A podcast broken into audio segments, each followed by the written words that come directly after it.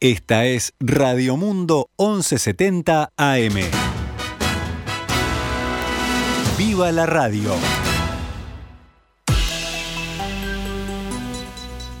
12 horas 18 minutos, damos comienzo a una nueva edición de Noticias al Mediodía en este martes 14 de diciembre del año 2021, cuando actualizamos la información para todos ustedes. Cabildo Abierto seguirá adelante con el proyecto de ley sobre suelos forestales y está dispuesto a volver a votarlo con el Frente Amplio en el Senado, pese a la postura del gobierno. De todas formas, en la coalición de izquierda hay diferencias respecto a respaldar la iniciativa esta vez. La novedad se conoció ayer luego de que el Poder Ejecutivo llevó al Parlamento un decreto que actualiza la regulación sobre este tipo de tierras y que a su juicio torna innecesaria cualquier tipo de iniciativa legislativa. El texto, presentado por los ministros de Ambiente, Adrián Peña, y de Ganadería, Fernando Matos, establece un registro ambiental para las plantaciones forestales de menos de 100 hectáreas. A su vez, declara sujetas a autorización ambiental especial las plantaciones forestales de más de 100 hectáreas en suelos que ya estén forestados. Además, estipula que el proyecto forestal no podrá intervenir en ecosistemas definidos como prioritarios desde lo ambiental. Allí se incluyen montes nativos, humedales, roquedales o arenales. En rueda de prensa, el ministro Peña destacó el trabajo de más de un año de su ministerio y el de ganadería en el nuevo decreto. Las decisiones tienen un fundamento técnico. Son decisiones políticas, sí, pero son decisiones que tienen un sustento y un fundamento basado en el estudio técnico. Dónde se planta, dónde no se planta y cómo se debe plantar, básicamente es restringido por cuestiones de orden técnico y eso es lo que hemos planteado hoy. Para el senador Guillermo Domenech, el decreto no impide, por ejemplo, que puedan ser forestadas hasta 200.000 hectáreas del suroeste del país, que están destinadas a la producción de alimentos. Además, dijo, la norma del Poder Ejecutivo resulta menos restrictiva que las disposiciones departamentales hoy vigentes. Cabildo Abierto afirmó estar dispuesto a votar inmediatamente su proyecto de ley junto a la oposición. Ya el Partido Nacional ha votado con el Frente Amplio leyes que nosotros no acompañamos, como de aeropuertos este, así que esto no, va a ser un fenómeno nuevo. Nosotros no creemos que, eh, vamos a decir que esto está por fuera del compromiso por el país que firmamos en su momento. O sea que esto no, este, esta temática no comprende este, los compromisos contraídos en el seno de la coalición. El Frente Amplio dará hoy su respuesta formal respecto a votar o no el proyecto de Cabildo Abierto. Esta mañana, en diálogo con En Perspectiva, el senador Alejandro Sánchez, del Movimiento de Participación Popular, sostuvo que es evidente que el decreto surge como respuesta a un proyecto que ya tiene media sanción. Lo que intenta el Poder Ejecutivo colocando este decreto a horas de que se pueda votar un proyecto de ley, recordemos que la Comisión de Ganadería iba a aprobar este proyecto de ley el día 2 de diciembre el día primero de diciembre, el ministro Mato nos comunica que quería ser recibido por la comisión para informarnos sobre este decreto que terminó con, compareciendo el día de ayer. Entonces, es claro que el Poder Ejecutivo, que es contrario al proyecto de ley, busca con este decreto, que lo que el decreto lo que hace es apretar un poquito más las clavijas del punto de vista ambiental para evaluar los proyectos forestales, decir, bueno, ya hemos, con este decreto alcanza porque estamos apretando un poco más del punto de vista ambiental este, los requisitos para poder eh, llevar adelante un proyecto forestal. Sánchez insistió en que el objetivo de la iniciativa es ordenar la producción forestal con la vista puesta en el futuro. En el debate de esta ley se ha dicho cualquier cosa. Acá estamos regulando hacia el futuro. Aquí no estamos. La ley no afecta en nada a nadie que tenga plantado un árbol al día de hoy ni a nadie que haya puesto una planta de celulosa al día de hoy. El Uruguay tiene un millón y pico de hectáreas, esas hectáreas están ahí, no van a ser afectadas por el proyecto de ley, que esas, con esas hectáreas podemos abastecer perfectamente a las tres plantas de celulosa que se van a instalar en el Uruguay, o sea que ahí no se cambian las certezas jurídicas para ningún inversor que ya haya hecho inversiones en el país. De ahora en más vamos a regular las plantaciones futuras, dijo el senador Frente Amplista. También aseguró que no hay casi diferencia entre el decreto y la ley y que la bancada del Frente Amplio va a acompañar el proyecto sin realizar cambios. Hay quienes tienen una mirada más positiva y quienes tienen más críticas al proyecto de ley, naturalmente, pero creo que nadie interpreta que el proyecto de ley, digamos, es destructivo de las capacidades del país, ni, ni, ni atenta contra las certezas jurídicas, ni rompe con determinados este, criterios generales. Según el país, el senador Danilo Astori planteó algunos reparos al proyecto de ley y propuso discutir otros caminos de acuerdo, tomando como base el decreto del gobierno. Limitar simplemente por una ley la posibilidad de definir la superficie forestal del país no es la mejor solución desde el punto de vista productivo, dijo Astori. Desde el Poder Ejecutivo confirmaron ayer el observador que si la ley prospera, el presidente Luis Lacalle Pou la vetará, como dejó saber hace un año cuando el proyecto tuvo media sanción en la Cámara de Diputados. Fue el presidente el que quiso hacerlo por decreto, dijeron las fuentes consultadas en la torre ejecutiva. Es algo que ahora también tiene su firma, no solo la del ministro. Es la espalda que necesitaba para vetar, afirmaron. En el oficialismo, el senador nacionalista Gustavo Penades sostuvo que un voto conjunto entre Cabildo Abierto y el Frente Amplio sería incomprensible si este, sucediese, cosa que esperemos que no, de que Cabildo Abierto decida transitar el camino de votar con el Frente Amplio, eso evidentemente sí es un problema para la coalición, porque en definitiva sería bastante incomprensible que se lograra esa mayoría parlamentaria entre Cabildo Abierto y el Frente Amplio, cuando por lo pronto este, el Frente Amplio está sistemáticamente atacando a Cabildo Abierto y a sus integrantes de forma a veces este, demasiado violenta. 12 horas 24 minutos, seguimos adelante con más información. El Ministerio del Interior y el PITCNT se reunieron ayer y coincidieron en bajar la pelota y mantener el diálogo luego de los incidentes del viernes pasado en una movilización de trabajadores del transporte en Tres Cruces. Para el director nacional de Convivencia y Seguridad, Santiago González, la policía no actuó mal, no actuó mal al disparar munición no letal. El jerarca se negó a calificar la situación como abuso y dijo que ningún policía tiene orden de reprimir una movilización sindical. Debemos hacer cumplir la libre circulación, como lo sabe el PIT-CNT, como lo saben los trabajadores del transporte. Para el presidente del PIT-CNT, Marcelo Abdala, que estuvo esta mañana en diálogo con En Perspectiva, hubo un policía que se pasó de la raya. No puede ser ante una acción donde se nota clarito que la dirección sindical está buscando descomprimir, que la gente retroceda, inclusive hasta finalizar la movilización, se utilice una bala de goma que, lastima, porque aunque sea de goma tiene plomo y, lastima, cuando la gente estaba retrocediendo. Y me parece en realidad en su, en su, en su fuero íntimo que, hasta el propio ministro del Interior está de acuerdo con esta opinión. Y lo central de la reunión de ayer es que todos estuvimos de acuerdo con bajar la pelota, con hacernos cargo de derechos y de obligaciones y, y bueno, buscar este descomprimir. Consultado sobre la relación entre el gobierno y el PIT-CNT, Abdala aseguró que el vínculo es de mucho respeto y que en 2016 hubo mayor tensión que la que hay ahora. Se está dando la sensación de, que un, de un país en llamas y es falso, dijo Abdala. Será por un nerviosismo generalizado que hay por parte del Ejecutivo desde que presentamos las casi 800.000 firmas para el referéndum. Entonces yo creo que se quiere dar una sensación para mí absolutamente artificial de un movimiento sindical desbordado, es como si hubiera un movimiento huelguístico de masas en el país, cosa que no está sucediendo, ¿no? Nadie está haciendo paros para desestabilizar al gobierno, lo niego rotundamente, manifestó el presidente del PIT-CNT.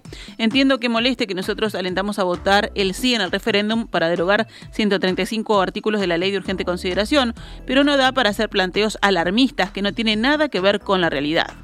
Yo te diría además que ese, ese, ese planteo alarmista es especialmente funcional a, no quiero poner en la misma bolsa todo el Poder Ejecutivo, pero especialmente eh, es funcional a los planteos más de extrema derecha que hay adentro de, del propio Poder Ejecutivo. No, no beneficia al movimiento obrero y popular, sino que es un planteo que es funcional a, a ubicaciones reaccionarias que hay en Uruguay, ¿no? Mm. Es decir, lo que no logró la dictadura fascista, ahora la, la quieren impulsar a, a algunos proyectos, por ejemplo, de Cabildo Abierto, que tienen que ver directamente con la reglamentación sindical y directamente con posiciones que han sido condenadas históricamente por la propia Organización Internacional del Trabajo. ANCAP identificó la falla que se produjo en la refinería de La Teja y anunció que la planta podrá volver a producir combustibles dentro de una semana. El presidente del ente, Alejandro Stepanisic, dijo al observador que el problema se originó por caída de material refractario en el accionador de la válvula que regula el caudal de aire y añadió que con suerte el domingo la unidad vuelve a la producción. El lucro cesante por cada día en que está detenida la actividad en la refinería es de 300 mil dólares y 500 mil dólares. Por otro lado, el ministro de Industria, Omar Paganini, explicó este lunes en rueda de prensa que hay pedidos de importación de combustibles que ya están en proceso a modo de contingencia. 12 horas 28 minutos, pasamos a datos de la emergencia sanitaria. La cantidad de casos activos de COVID-19 era ayer de 2.253, 33 menos que en la jornada anterior. Según el último informe del Sistema Nacional de Emergencias, se detectaron 217 casos nuevos fue a partir del procesamiento de 7.142 análisis. La tasa de positividad fue del 3%. Este lunes había en los CTI 14 pacientes, uno más que en la jornada previa, y no se registraron fallecimientos.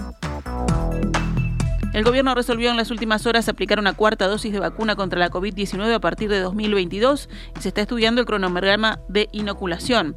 Según informó Telenoche, la vacuna a utilizarse será la del laboratorio Pfizer y a partir del 2023 se vacunará anualmente. Hay 3.700.000 dosis de esta vacuna ya reservadas para atender la inmunización de turistas durante el verano, además de la vacunación de menores de edad que comenzará a fines de febrero. Más noticias del panorama nacional. La Cámara de Representantes analiza extender o no el plazo de la comisión que investiga las licencias irregulares de los profesores sindicalizados de los liceos nucleados en FENAPES, la Federación Nacional de Profesores de Educación Secundaria. El diputado nacionalista Alfonso Lerete, presidente de la investigadora, destacó esta mañana que es necesario extender el plazo en virtud del trabajo de los últimos seis meses y porque restan convocar a 23 testigos. Hasta el momento asistieron 25 testigos y 5 desistieron. Con lealtad, honestidad, le la lista de 23 testigos al Frente Amplio con un mes de antelación para poder avanzar y continuar este trabajo en 2022, expresó el diputado Blanco. Aseguró que la primera gran diferencia entre diputados opositores y oficialistas es que el 75% de la acción de diputados del Frente Amplio en toda la comisión investigadora estuvo limitada a mirar las pantallas de los celulares, no a generar insumos, no a aportar calidad de testigos, no a generar para la comisión lo que estábamos buscando, que eran nombres, informó Lerete. También marcó sus diferencias respecto a que tanto directores y subdirectores de varios departamentos del interior del país declararon, mientras que ex autoridades del CODICEN que viven en Montevideo a 10 minutos del Palacio Legislativo nos tomaron el pelo dijo el diputado. Por su parte, la diputada opositora Lilian Galán reiteró que esta comisión es improcedente porque no está dentro de las potestades que este Parlamento no está dentro de las potestades de este Parlamento investigar el accionar de un profesor ni de un sindicato, dijo la diputada. Hoy comenzará el recuento de votos de las elecciones que el Frente Amplio celebró a principios de este mes para renovar autoridades. Ayer la fuerza política recibió los votos emitidos este fin de semana por sus militantes en Argentina y en España. Según uno de los coordinadores, Ricardo Erlich, en el vecino país votaron al menos mil personas. Las estimaciones indican que en dos semanas el Frente Amplio podrá tener cifras definitivas y podrá consagrar a los triunfadores para así comenzar el proceso de transición que culminará el 5 de febrero. Cerramos el panorama nacional con otras noticias. Un recluso de 22 años fue asesinado en la madrugada de hoy en la cárcel de Santiago Vázquez, ex Comcar. El joven fue atacado por otro preso con un corte carcelario. Fueron a copar una celda para robar una radio y la radio valió la vida, confirmó esta mañana el director de Convivencia y Seguridad Ciudadana del Ministerio del Interior, Santiago González, al programa Doble Clic. Han matado por mucho menos que eso, indicó González sobre el homicidio que ocurrió sobre las 4.30 de la madrugada en el módulo 11 de la unidad número 4 del Instituto Nacional de Rehabilitación. En lo que va del año suman 79 las muertes en cárceles uruguayas, siendo que los homicidios fueron 20 tres más que en todo 2020 y una cifra similar a la de 2019. González sostuvo que representa un 0,14% si se tiene en cuenta que la población reclusa actual es de 14.000 privados de libertad. Actualizamos a cuánto cotiza el dólar a esta hora en pizarra del Banco República. 43 pesos con 20 para la compra y 45 con 40 para la venta. Esta es Radio Mundo, 1170 AM. ¡Viva la radio!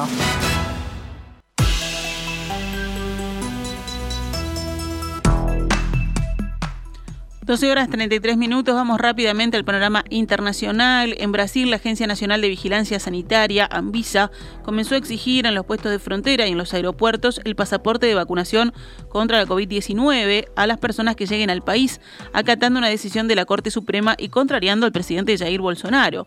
En un comunicado, el ente regulador sanitario indicó que la decisión del Supremo Tribunal Federal era de carácter inmediato y sin plazo de adecuación, y por eso la máxima corte del país exige que la Anvisa haga evaluaciones puntuales para los casos de los viajeros en tránsito que llegaron antes al país.